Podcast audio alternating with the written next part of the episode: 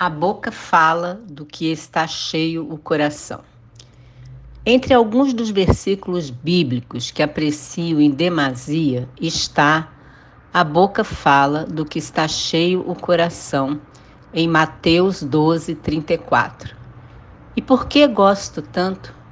Porque as palavras comunicam mais do que simples ideias, sobretudo quando falamos sobre convicções, valores, ideais, pessoas e fé, expressamos mais do que meras opiniões. Comunicamos um pouco de nós mesmos, da verdade do nosso coração. Sem nos darmos conta, apenas tendo aberto a boca, já exprimimos o nosso estado de ânimo momentâneo.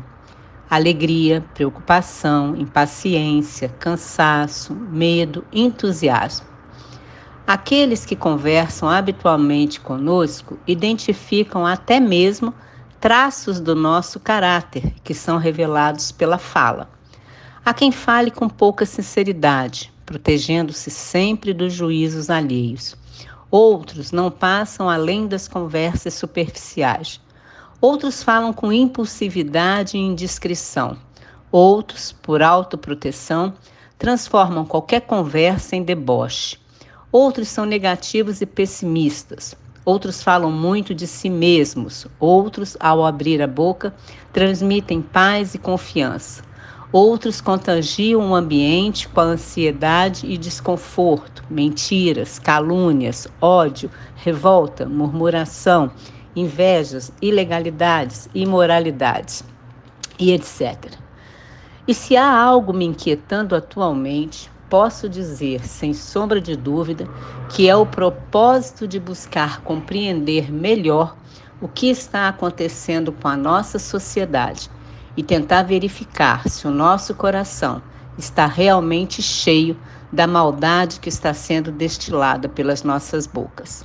Afinal, a palavra de um homem expressa algo dele próprio. Será mesmo que ficar brigando entre amor e ódio é a solução para alavancar de vez o Brasil? Ao transformar tudo em um discurso reducionista de ou nós ou eles, o que realmente estamos projetando como alicerce para gerações futuras? Não há mais capacidade de mediação? Esquecemos que as divergências são saudáveis e discuti-las na busca do consenso é enriquecedor e pedagogicamente transformador. Foi abolida a opinião contrária e, se todos não pensarem da mesma forma, um está certo e o outro errado?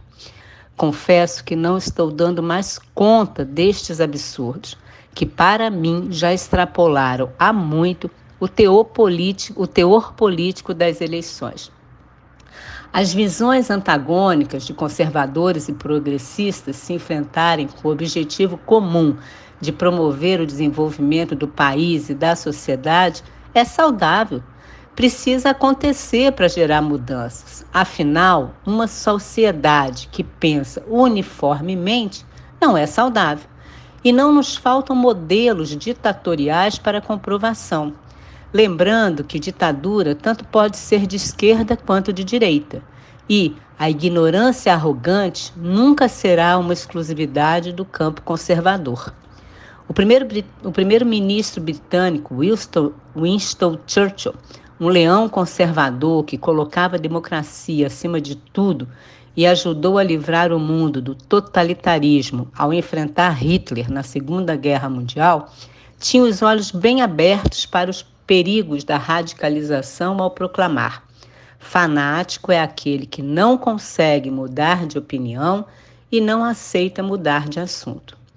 Tomara que o Brasil, tanto o conservador quanto o progressista, consiga se livrar da armadilha dos exageros, buscando sempre a sensatez, porque quero crer que o coração do brasileiro não está adoecido pelo ódio e intolerância que tem saído aos berros da sua boca.